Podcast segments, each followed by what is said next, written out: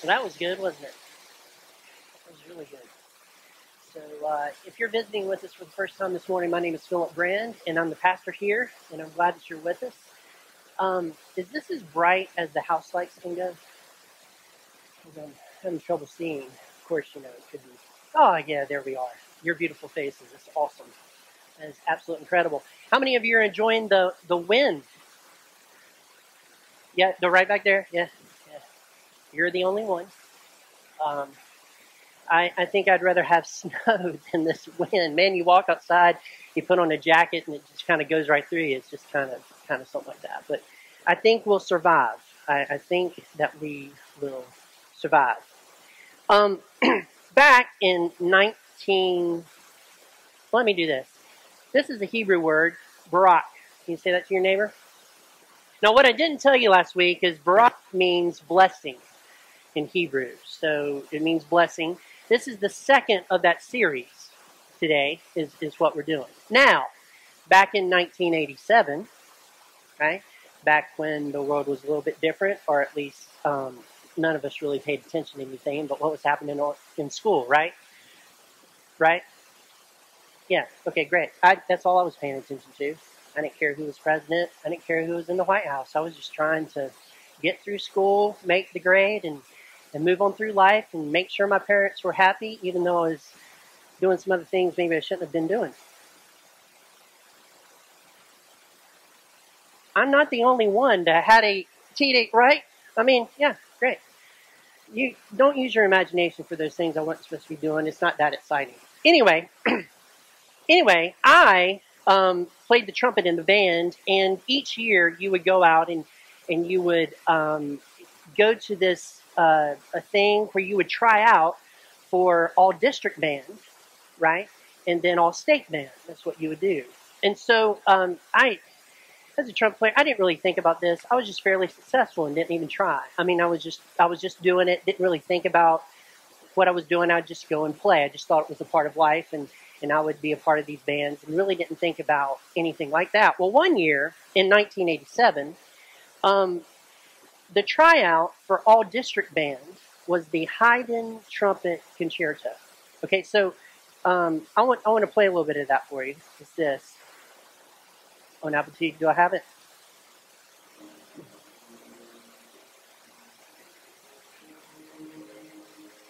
Right. Very exciting music, right? So I'll, I'll move a little bit into it, and we'll get to here. We haven't heard a trumpet yet.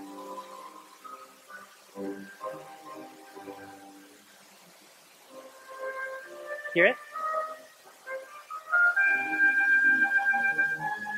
Right? Awesome, awesome music, right?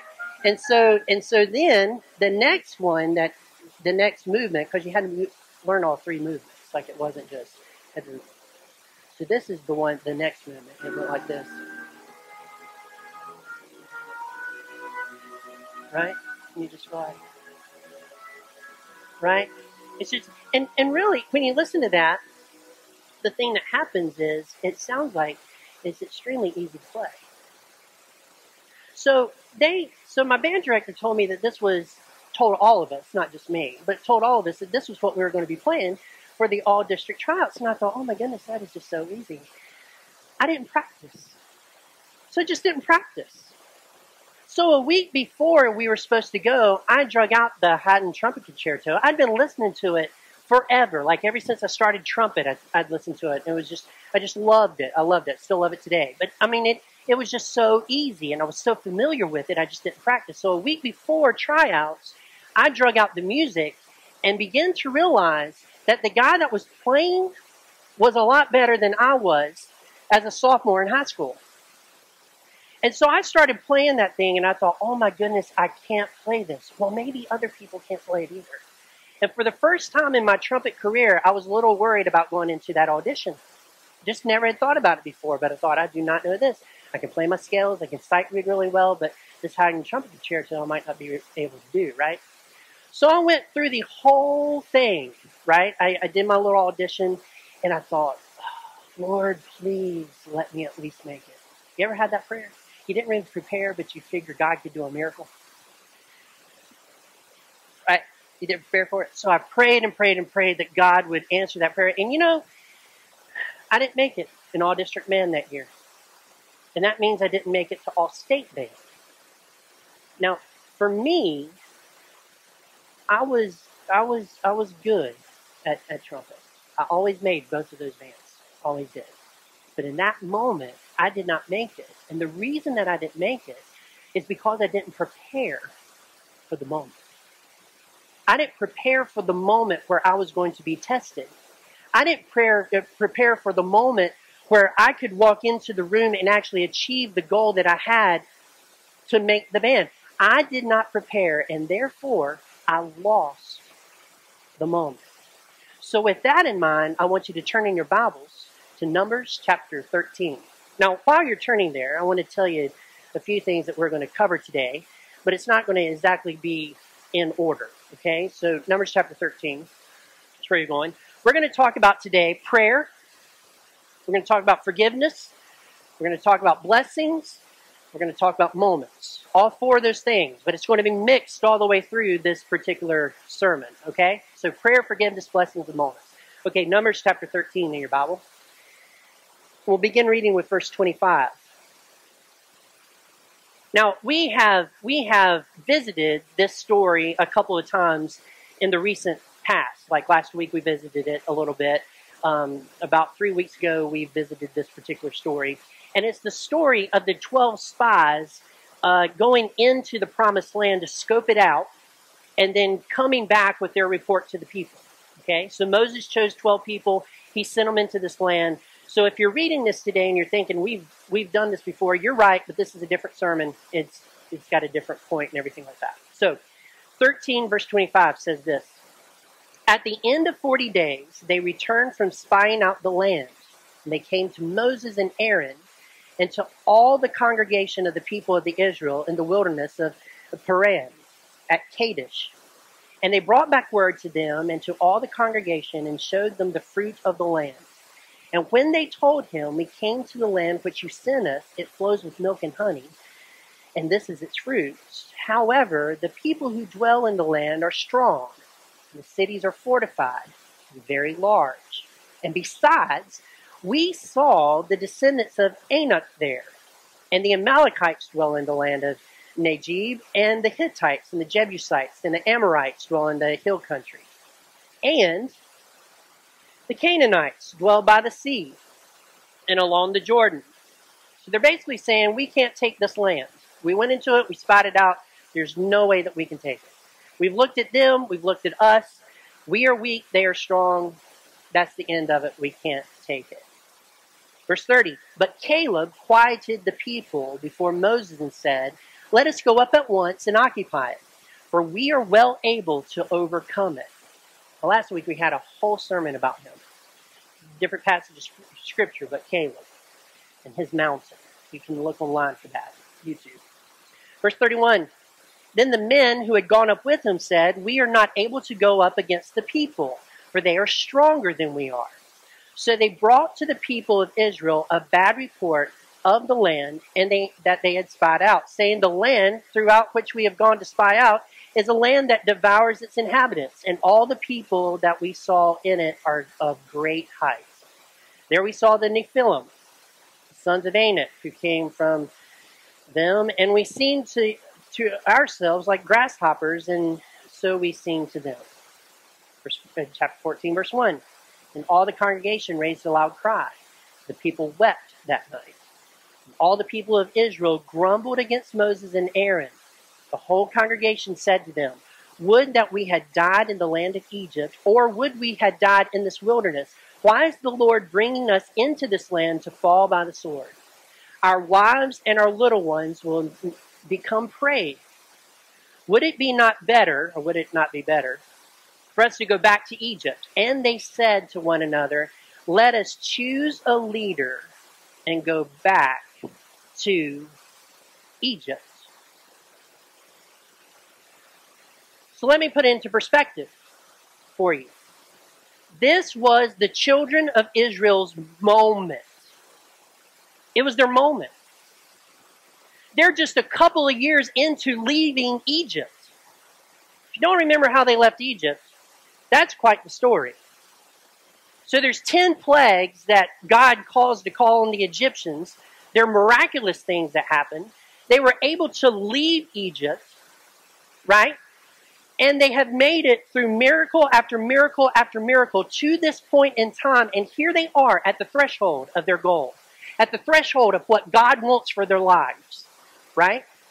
And they're afraid to go in. It was their moment. Ten of the spies were not ready for this moment. Two of the spies were Joshua and Caleb. They came and they said, Hey, we can conquer this. Look what God has done for us in the past. We can do this. But the other 10 led a whole nation down a path that they shouldn't have gone down a path of fear, a path of we can't, a path of they're too strong, a path of we just, we were just better off back in Egypt. It was a path of despair. But I'm here to tell you this morning that this wasn't the first time that the people had grumbled. It wasn't the first time that they had complained. It wasn't the first time that they did not have faith. It wasn't the first time. They had practiced it.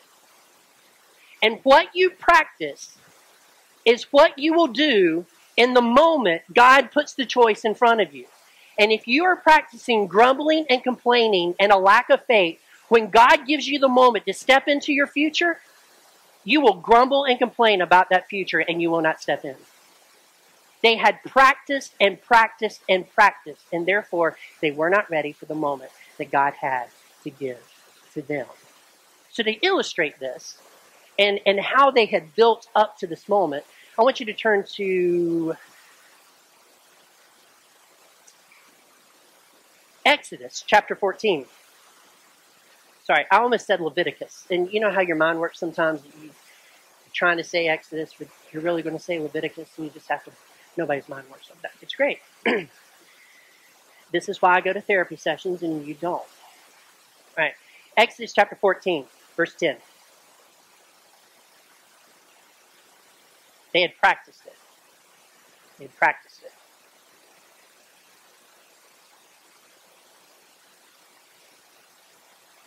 So here we go. It says this When Pharaoh drew near, let me tell you, they've left Egypt. They're in a valley. The Red Sea's in front of them. And an army is coming up behind them. They're boxed in. Okay? When Pharaoh drew near, the people of Israel lifted up their eyes and beheld the Egyptians were marching after them, and they feared greatly. By the way, fear is a lack of faith. If you're scared, you lack faith. There's a big difference between being concerned and having fear. Now, sometimes we um, have fear and we say concerned because we don't want anybody to know that we're scared, right? So we say, oh, we're just concerned. But really, in our heart, we have fear. So I'm just telling you, whether it's in your heart or whether you're out front with your fear, fear is a lack of faith. And so these people fear greatly. They have a lack of faith. Let me say this too. It's kind of strange that these people would have a lack of faith. I mean, I hear Christians all the time saying, if God would just show me a miracle, I'd believe.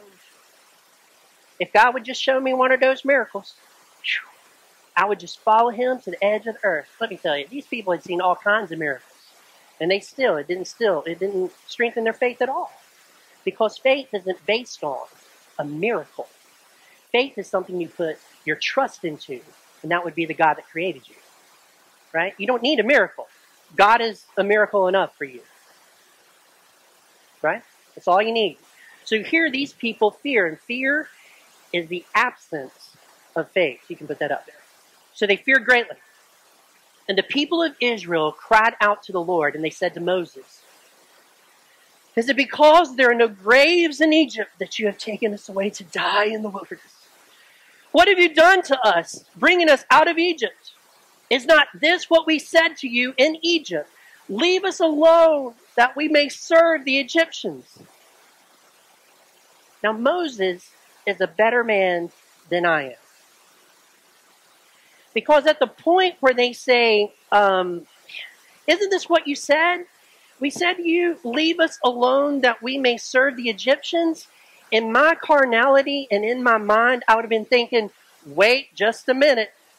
I was just minding my own business, keeping sheep. I had a great life. I had a great wife, two kids, great, great, uh, great in-laws. I mean, it was just awesome. And all of a sudden, one day, because y'all had been praying and because y'all had been crying out to the Lord to come and uh, free us from slavery, there was this burning bush. And guess who got called to take care of you?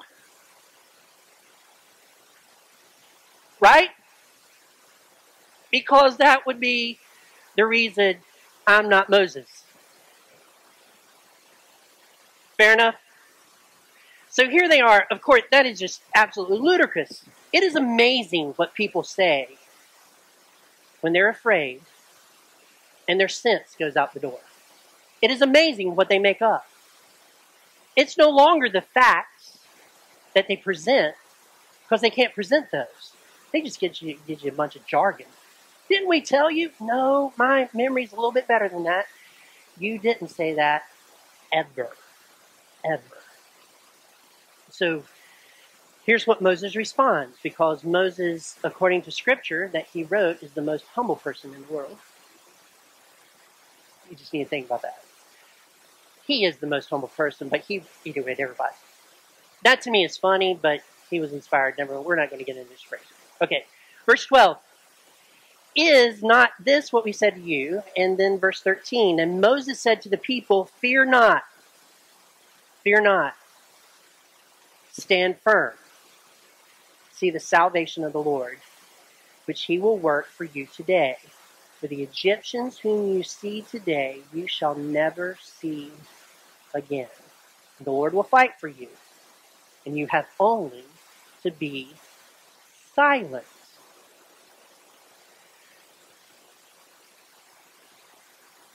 Stand firm, quit fearing, be silent. Stand firm, quit fearing, be silent. Now, there's there's different ways that that you can use um, texts of the Old Testament. One is the very literal way. This is what the text teaches. This is what they were experiencing. This is what they learned, and this is where we get our lessons. The other way is to use it as an illustration. I'm going to do both today. Okay? So I'm just telling you. So this part of the sermon is the illustration of what happens to us in our spiritual lives. And I'm using that as an illustration. And then we'll get right back to the text. Okay? How many of you have chosen to follow the Lord and then all of a sudden you met a wall and your wall might have been a river like like the river the Red Sea kind of river area, Red Sea place and you feel boxed in because because you get to this point like and there's there's that thing that's blocking you and you turn around and all of a sudden you see your past catching up with you. Have you ever been in that spiritual condition? Like you've you've chosen to follow god and you're walking you're walking you're walking and there is this blockade and you're not sure how to get through it to get to the other side to get to your next spiritual wherever god wants you to go but you can't seem to get through that, but you stop and you stagnate and you look up and all of a sudden your past is coming at you. Let me give you give you just something that is just true about every Christian, about every believer. Once you saw, start following Christ and you start following him wholeheartedly, your past is going to pursue you. Your past is going to pursue you. It's going to. It is not going to like the fact that you have confessed your sins and asked Jesus Christ to be your Savior. And you're starting a new life. And you're starting to follow Him with all your might and all your soul. Your past is not going to like that. And so, what your past is going to do, and I'm referring to, to sins that you maybe did here and stuff that you're involved in and people you're involved in, what's going to happen is those people, this past is going to follow you into your future. And if you do not have faith, and if you stagnate, and if you are still, and if you waver, you will wind up going back to your past instead of going into your future with Jesus. This is what is happening as an illustration here. These people have been freed from slavery. They have seen miraculous works, and they are in the middle with the red with the sea in front of them that they can't get through, and all of a sudden they're fearful, they're wavering, and all of a sudden they're starting to think, my life was better when I was in slavery. I was having more fun when I was in slavery. I need to go back to slavery. I need to go back to Egypt. It is better for us to die in Egypt than it is for us to die here.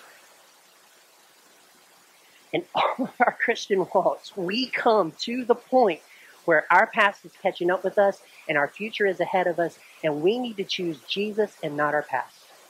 We need to choose the life He has for us across the sea instead of the life we chose for ourselves back when we were in slavery. And if you fear and if you waver and if you do not stand firm, you will go back to your past every single time. I'm telling you this morning, do not go back to your past because if you do, if you go back to those sins, if you go back to that way of life, you've lost. You have ruined your moment. Come on. You have ruined your moment. God does not want you to stay there. He wants you to go forward with Him. There is a better life. Amen? Just a better life. Just a better life. So, back to this. So the Lord will fight for you. and I, I love I love this right here.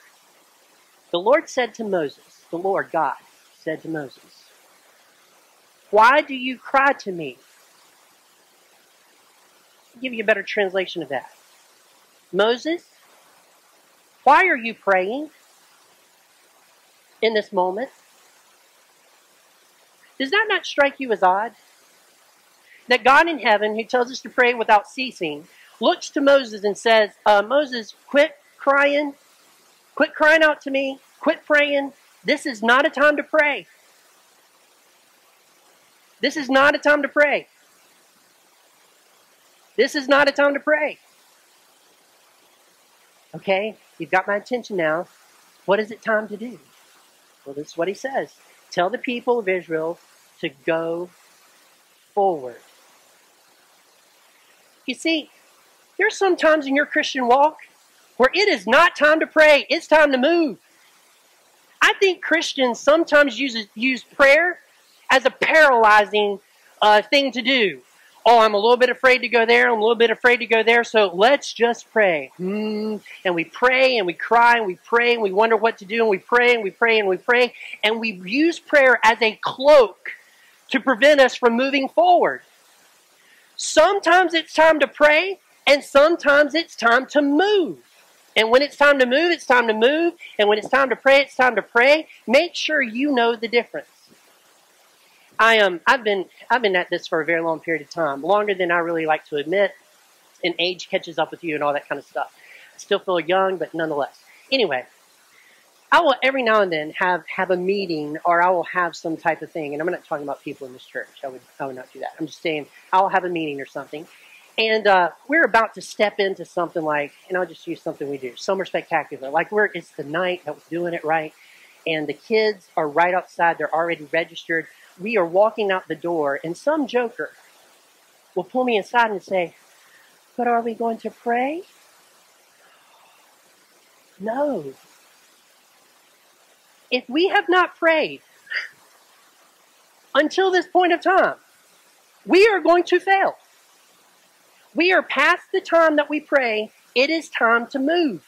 The kids are outside, and as they are jumping around and doing their thing, which I love kids, and that, but that's just what they do.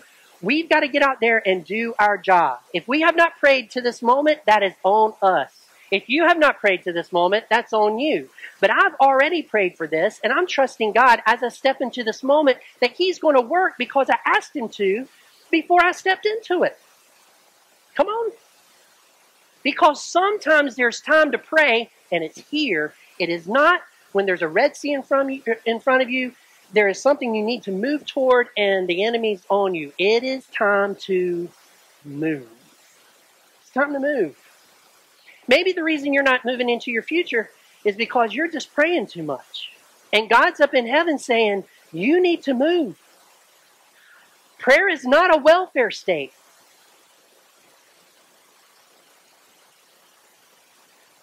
You pray to me, and you might need to do something. Faith is not just me praying all the time. Faith is me and you praying and then moving forward. Right? Praying and moving forward. So, I love it. Lord said to Moses, dude, quit, quit crying. Tell the people to go forward. Lift up your staff and stretch out your hand over the sea and divide it, and the people of Israel may go through the sea on dry ground. And I will harden the hearts of Egyptians so that they shall go in after them. And I will get glory over Pharaoh and all his hosts and his chariots and his horsemen, and the Egyptians shall know that I am the Lord. I am the Lord. When I have gotten glory over Pharaoh, his chariots, and his horsemen. And that's exactly what they did.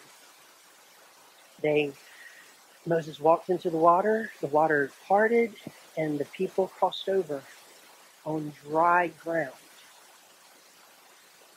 I want I want that to set in a few moments. You may not have really thought about that much, or you might have in the past and you just haven't thought about that in a long time.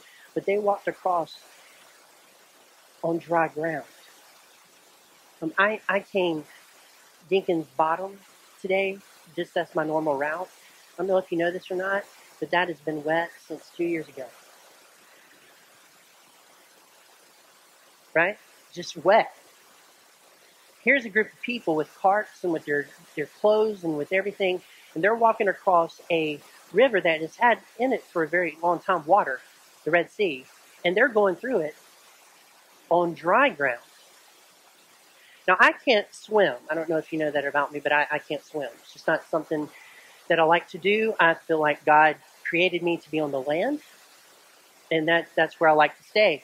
I will go as high as you want me to go. I will go to the top of this roof. I will climb the highest mountain. I will do any of that, but I will not. I will not get into water. And pools are just some of the nastiest places I think anybody could put their body.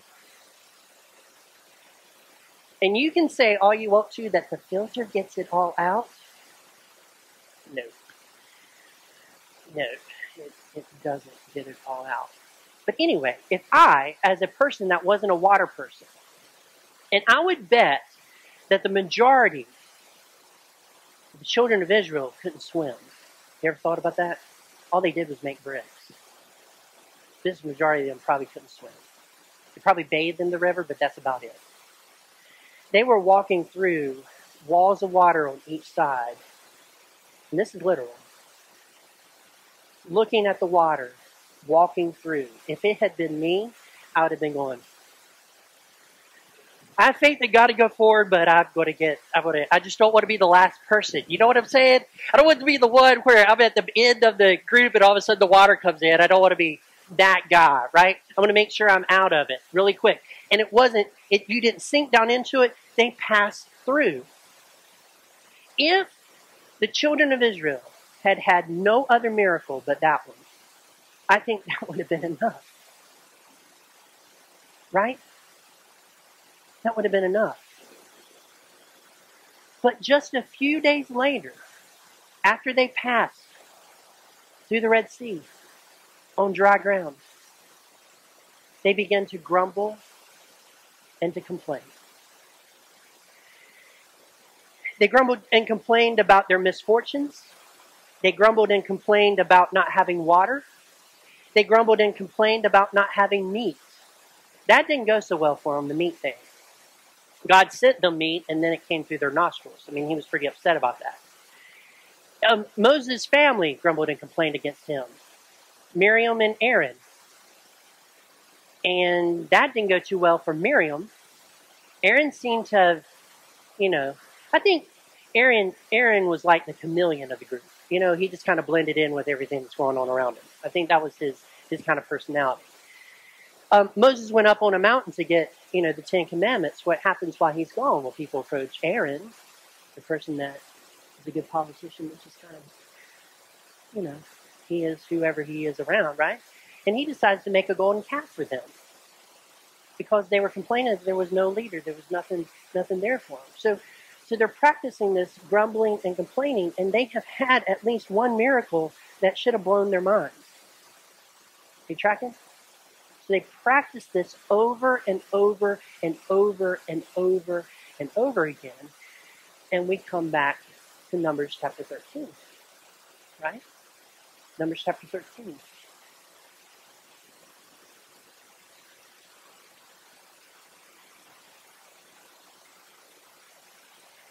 Numbers chapter 13. So I want I want to go to to actually verse eh, chapter 14 of Numbers, verse 1. And says this Then all the congregation raised a loud cry, and the people wept that night because they had learned this response when something went wrong. They had learned through much practicing that this is what you do. You, you weep and then you grumble. And all the people of Israel grumbled against Moses and Aaron, and the whole congregation said to them, Would that we had died in the land of Egypt, or would that we had died in this wilderness. Why is the Lord bringing us into this land to fall by the sword? Our wives and our little, our little ones will be a prey. And would it not be better for us to go back to Egypt? And they said to one another, Let us choose a leader to go back to Egypt. So here they had just learned this response. I submit to you this morning, parents, that the way that you respond to trials in your home will be the way your children respond. If you do not respond with faith to those trials, your children will not respond in faith to those trials because they learn how to respond from you.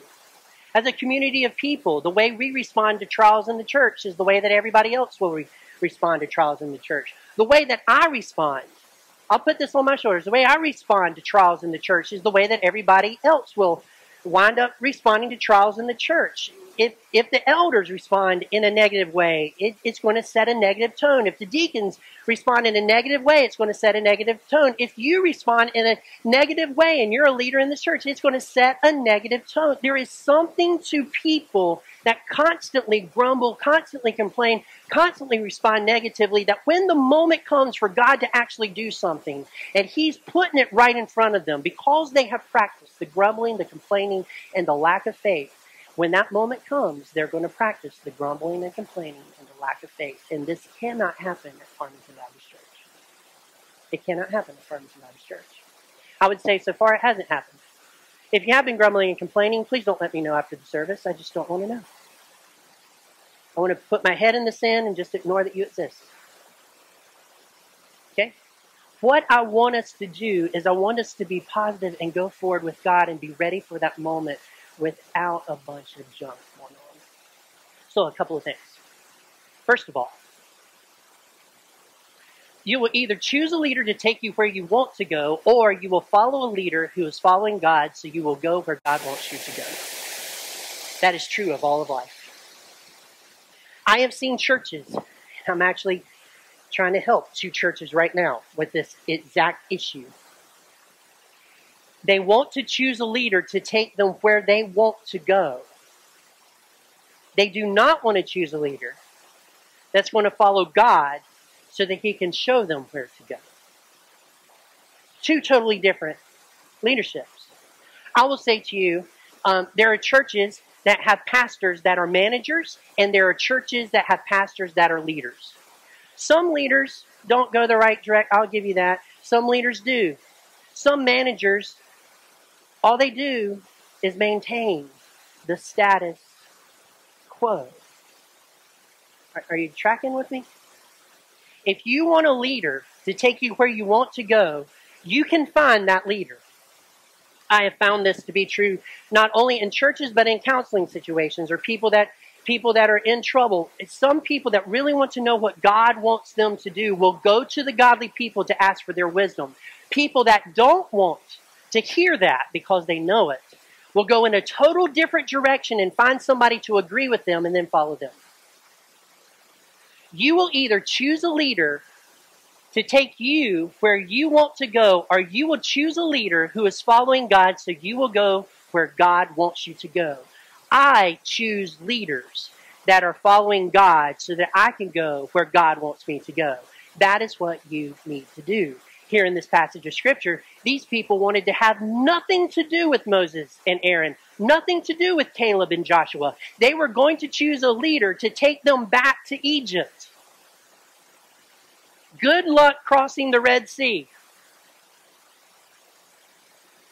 I know there's another way to get there. I, I am fairly decent in geography, though I do get lost all the time. Roll that. So you are either going to do that. So they were going to choose. So you've got to choose whether you're going to go after godly counsel or whether you're just going to choose somebody that's going to tell you what you want to hear and you're going to go in that direction. That's just that's just the way it is. Second, be careful. Be careful what you say. It may be taken as a prayer request.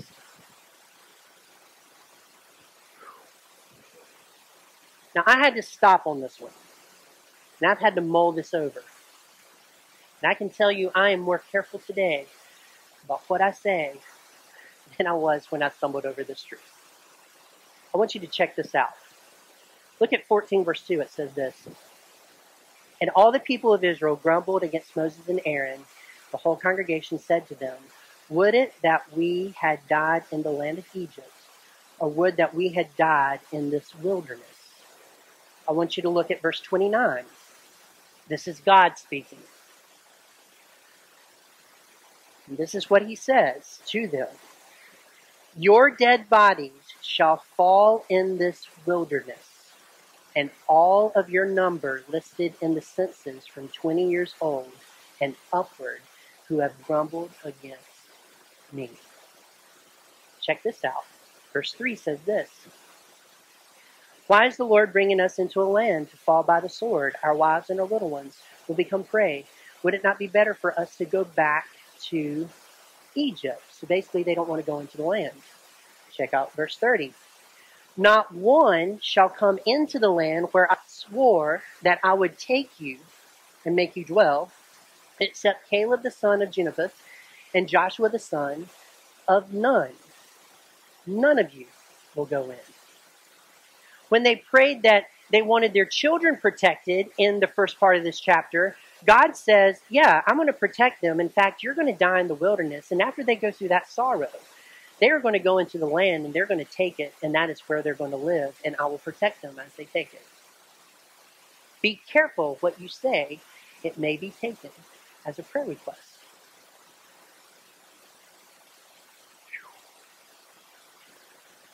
that means in your home, if you ever wish that people are dead, if you ever make statements like that, I think I'd be a little careful with that because what if God answered it? What if prayer isn't just you having the semblance of prayer before God? What if prayer is God giving you the desires of your heart? And Scripture says prayer is God giving you the desire of your heart. And the heart causes the mouth to speak. So be careful what you say. It may be taken as a prayer request, and you might not like the fact that God decided to answer it. Just a thought. Here's the next point. Forgiveness includes punishment sometimes.